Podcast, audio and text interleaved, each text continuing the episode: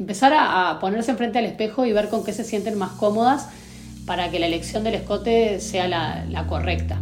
Soy Clara Laborde de Estudio Monaqueda y les doy la bienvenida a la quinta temporada de la Radio del Estudio. Una temporada muy random, llena de experiencias, entrevistas y los mejores piques para la preparación del casamiento. ¿Empezamos? En el capítulo de hoy vamos a hablar de escotes. Voy a enumerar un poquito y contarles un poco cuáles son los más pedidos eh, lo, más común para que tengan una idea de, nada, que tengan eso, las bases como para poder elegir el suyo. Ya que el capítulo pasado vimos las siluetas, me parece que, hablar un poco de escotes está bueno. Es fundamental porque aparte del escote es el primer plano, ¿no? Es la foto que siempre nos va a quedar. A veces tengan eso en cuenta también al elegir el escote y la parte superior del vestido, que después muchos de los planos son de la cintura para arriba. Entonces es como que también lo que más les va a quedar, que a veces eso no se piensa tanto o se piensa como una falda súper importante y la parte de arriba tiene, tiene igual de importancia o más porque es la que termina quedando. Entonces está bueno teniendo eso en cuenta la elección del escote. Un consejo que, que yo doy mucho también para elegirlo y es lo que hacemos en el estudio. Tenemos como muchos escotes ya diseñados y se los probamos a la novia cuando vienen, más allá que después puede tener variantes, pero tenemos como como un prototipo para que ustedes puedan verse con, con las distintas variantes que voy a nombrar ahora y eso a veces ayuda a verse con una prenda de blanco. Pero de todos modos, si ustedes quieren también hacerlo en sus casas, está bueno que si tienen como cosas blancas más fácil, pero bueno, de los colores que tengas igual sirven. Empezar a prestar atención qué tienen en su placar, qué usan, por qué tienen ese top que les queda bien, qué es lo que les gusta del top. ¿Les gusta el escote o es más la tela? Empezar a, ponerse enfrente al espejo y ver con qué se sienten más cómodas para que la elección del escote sea la correcta obviamente que no hay un escote perfecto, porque el escote, el escote es perfecto para cada novia, ¿no? Hay novias que les funciona mejor uno, que les funciona mejor otro.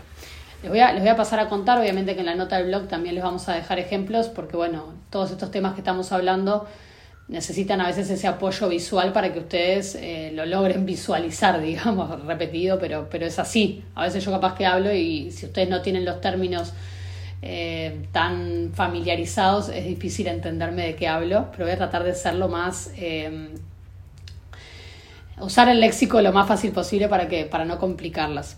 Voy a arrancar con el clásico en B. Me parece que el en B es un escote que es el más elegido sin dudas, porque es el escote que, que, favorece y que todas se sienten más cómodas, porque yo se los pongo y es con el que se hallan más o es el que más usan.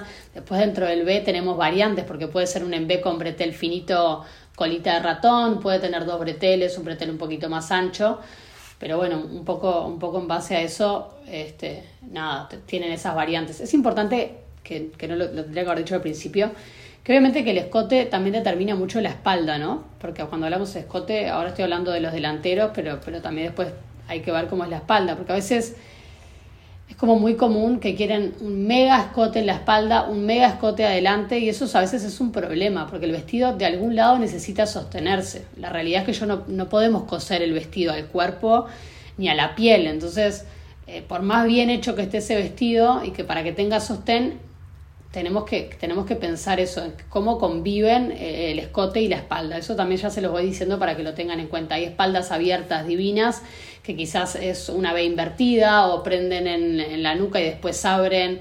A veces como que no tiene por qué ser la tradicional en B si quieren un mega escote en B adelante. Obviamente que el escote en B, volviendo al tema, eh, lo pueden usar de distintos tipos de, de profundidades, ¿no? Según qué cantidad de gusto tengan.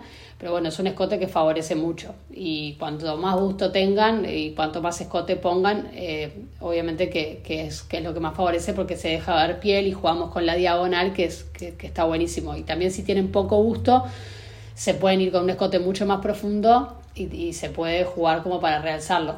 Entonces queda también muy bueno. Después de esto pasamos a el escote Bardot, que el escote Bardot eh, fue muy popularizado en los 60 por Brigitte Bardot, y por eso se llama así, que es divino, yo diría que es un escote bien pandémico, ¿no? Es ideal cuando no hay baile, cuando no hay fiesta, porque es bastante incómodo, entonces acá por lo menos en Uruguay las novias priorizan la comodidad y por eso no, no justamente si el B es el más elegido, este diría que es el menos elegido, a no ser que, que es lo que les digo, que sea un casamiento en pandemia, que no haya baile o que o que sea un, vestido que, que, la novia se va a cambiar y se va a poner algo más cómodo para bailar, porque obviamente este tipo de escote sujeta en el hombro, es, es un escote como bien abierto, como que juega a hacer straples, por decirlo de alguna forma, pero agarra los hombros, ¿no? Y hace como un poquito de curva, es como un poquito barco, pero mucho más abierto desde el hombro, te deja al descubierto todo el hombro, toda la clavícula, todo el cuello queda espectacular, pero bueno, tiene eso, no, no es muy cómodo porque te está, te, tenés limitado el movimiento. Entonces, bueno, es como que esto hay que tenerlo en cuenta. Por eso en general no termina siendo el elegido.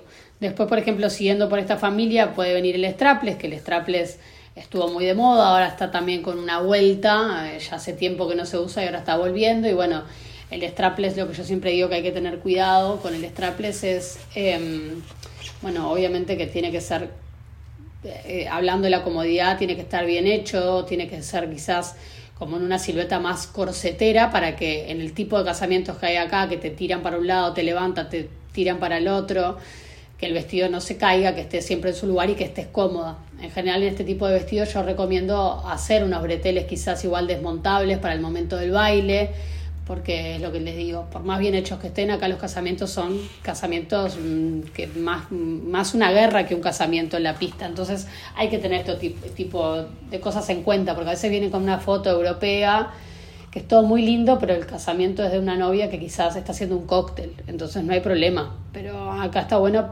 prever todo este tipo de cosas para que después a las 3 de la mañana estén cómodas y no estén odiando el vestido y que se lo quieran sacar.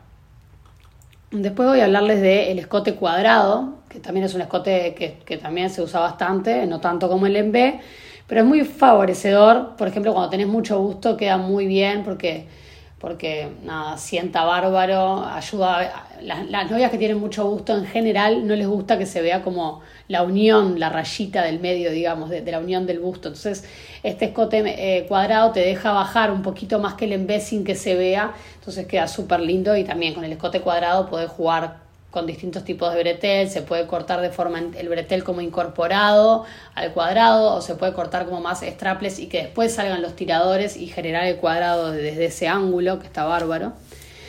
Después dentro ahí de tipo dentro de la familia también así de los más clásicos está el escote redondo, que el escote redondo bueno tiene también sus variantes según qué profundidad le damos.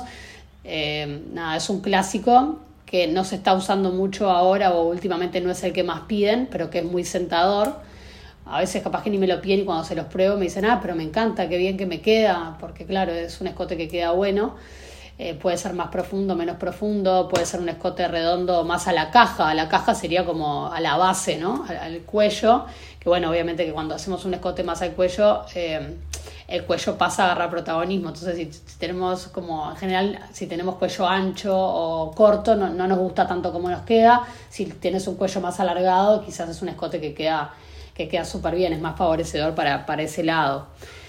Después eh, tengo el escote barco, el escote bote o barco, cualquiera de las dos formas se llama, que es el que es como ese como redondeado, pero que se va un poquito más abierto hacia los hombros. Es un es bien bien la forma de barco de hombro a hombro, por decirlo, para que lo puedan visualizar así mientras lo explico.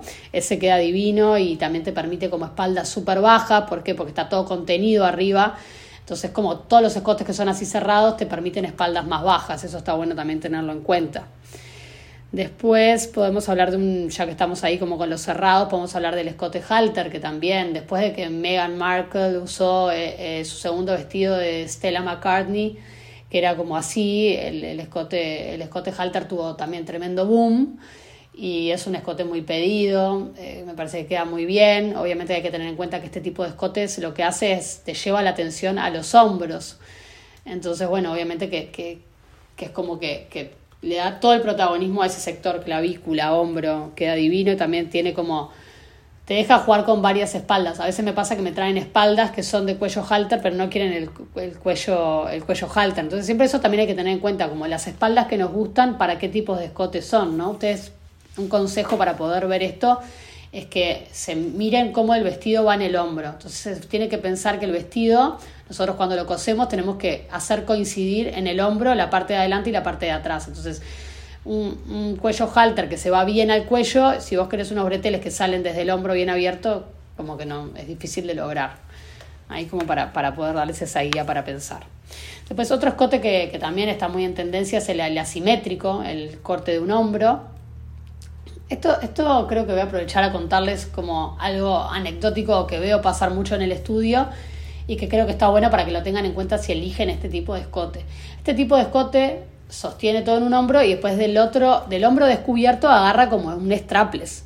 Y ese vestido lo mismo, tiene que estar bien sostenido, porque si no, ese vestido se cae y en la guerra de la pista se, es un desastre.